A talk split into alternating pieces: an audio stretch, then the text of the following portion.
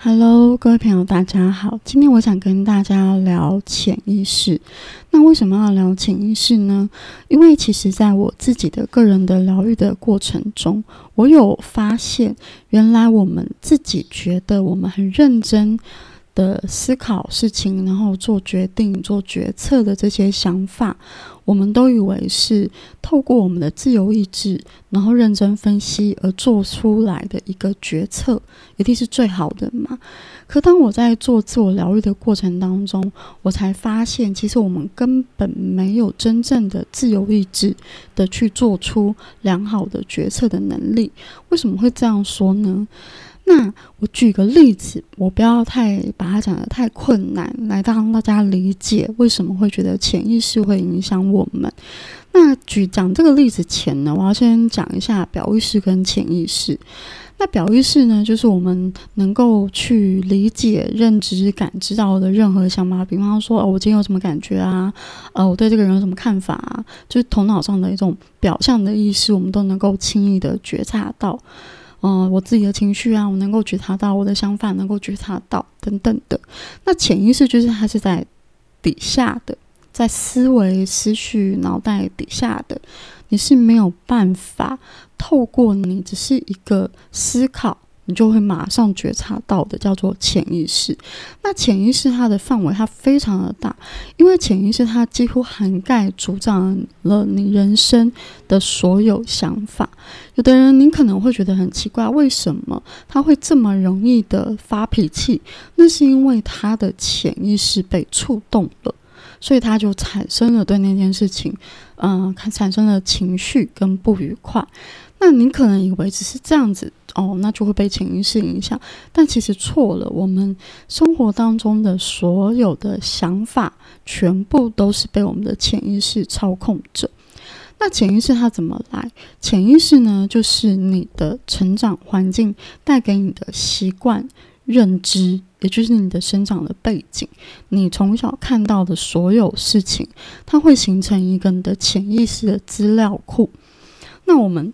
大概理解潜意识是什么之后，我们来举例，什么叫潜意识的资料库？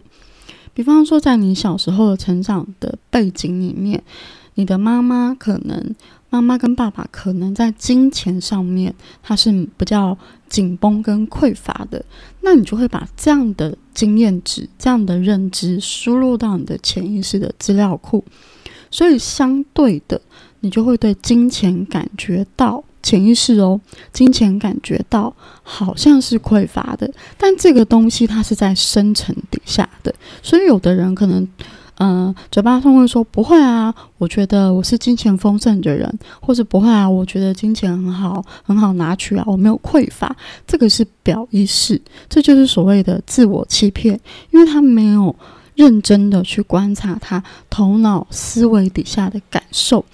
那我们要如何能够观察到我们的潜意识？其实很简单，就是你的情绪引发你情绪事件的，基本上都是打开你潜意识的钥匙。那我举个例子，什么叫做我们都是透过潜意识在做决定，而没有所谓真正的自由意志在做决定呢？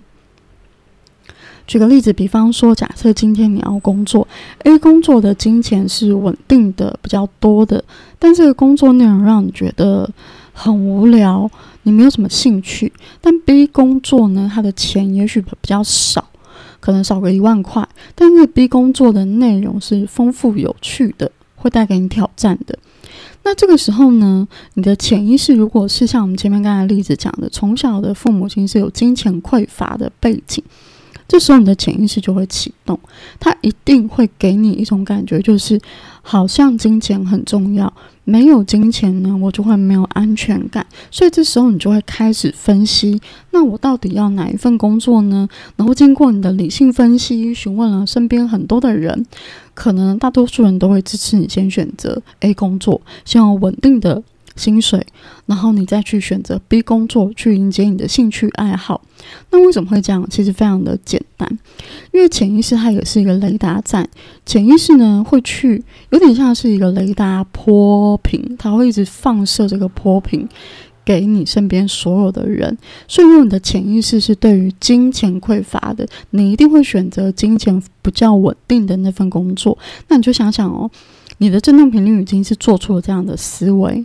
你其实根本就没得选择，因为你的潜意识已经做出决定，他就是要金钱稳定。所以当他在询问别人的时候，你就想象你其实是默默的在发送出去，请让我选 A 吧，因为我觉得钱比较稳定的这个思维去接近别人。那同样的，相同共振频率的人，他一定就会回答出你想要听潜意识想要听的这些答案。但是很有可能，如果你是一个已经要到达一种突破，或者是呃已经要到达一种比较像是想要认真去感受自己的人，也许你就会默默的感觉到。但是我觉得 A 公司让我好像很无聊，我好像很想要选 B 公司，可是我又做不出选 B 公司的勇气，因为这个是你的潜意识，所以你的潜意识已经做出了决定。任何生命中的所有事情都是这样产生的，包含你在面对你的伴侣的时候，伴侣的一言一行，所有的东西，所有的情绪的表达，让你不开心的这些东西，一定都是你的潜意识资料库被启动。那这时候你可能就要去观察一下，你放在伴侣的身上有哪一些潜意识的资料库是小时候就被你吸收进去的。那我举一个我自己的例子，然后我也顺便告诉大家，我如何去调整我自己的潜意识。在调整潜意识的时候啊，有一个很重要的环节是，你要让自己静下来，放空下来。因为我理解到这件事情的原因是，有一次我的内在。有很多的冲突，我很想要去表达我的想法理念，因为我有一段时间停滞下来了，我没有写文章，我也没有录呃资讯啊、podcast 啊、影片给大家。我可以感觉到我的内在有一股想要分享的冲动，可是呢，我的另外一个内在就一直阻止我做这件事情，然后我一直去寻找这两股能量冲突的东西到底是什么。到底是什么东西让我失去了动力，失去了创造力？我就一直不断想要去寻找这个答案。然后就在有一刻，我的内在一个高我跟我说：“你要先让自己安静下来，让所有需要被你疗愈的东西自动的浮现出来。”所以呢，我就做了一件事。好，我就静坐在床上，闭上眼睛，深呼吸。然后我就跟自己说：“我让需要疗愈的东西浮现出来。”那其实虽然讲这句话，但其实我的内在已经默默的设定了那个问题，就是其实我真的很想要去看到是哪一股力量把我捆绑住，让我没有办法勇敢的去分享，或者没有办法有行动力去分享或写文章。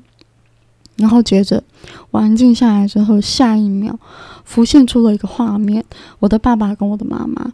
我的爸爸从小在我印象中，他就是一个非常呃男权父权，然后非常强硬的一个角色。然后我的妈妈呢，就会常常被我的爸爸念啊骂啊，就是。台语会就是有时候飙脏话骂我妈妈，我爸爸就是一个脾气很坏很坏的人，然后我妈妈永远都是做那个闭嘴的角色，然后甚至严重到他会跟我说啊，现在现在不要讲，现在不要讲，等下被你爸骂。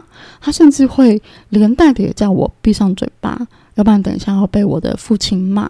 我就看到这个画面，然后这个画面就让我突然明白了，这是我的潜意识。原来我的潜意识一直。植入了一个感觉，就是我没有办法勇敢的表达我所想要表达的呃声音，或者是什么，或是我的想法，因为我一表达，我可能就会跟我妈妈一样被骂。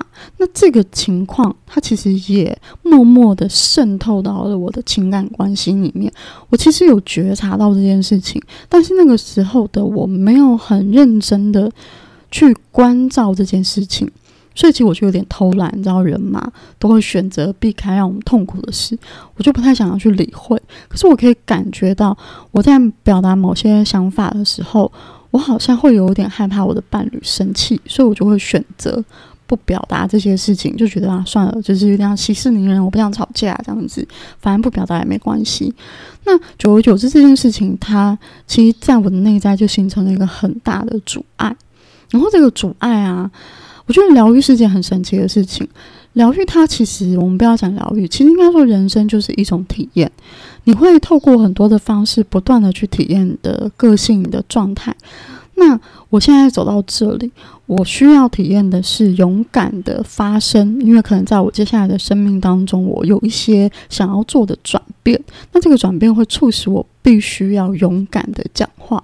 所以这个疗愈的事件，它就默默的被我的。内在放到最大，他要让我看到是什么东西让我不敢去表达我的声音。当我看到之后，我就明白了这个是潜意识，所以我才露出了现在这个分享的音档给大家。那我觉得蛮神奇的地方是，原来我一直被潜意识的那些东西所压制住，但我却浑然不知。所以今天其实很简单的，只是想要分享。让你能够先了解到，第一步就是你需要好好的去感受，原来你的所有的思想决定，它其实背后都是一个资料库。然后这个资料库的东西，你喜不喜欢？它养成了你的习性、习惯、认知、信念。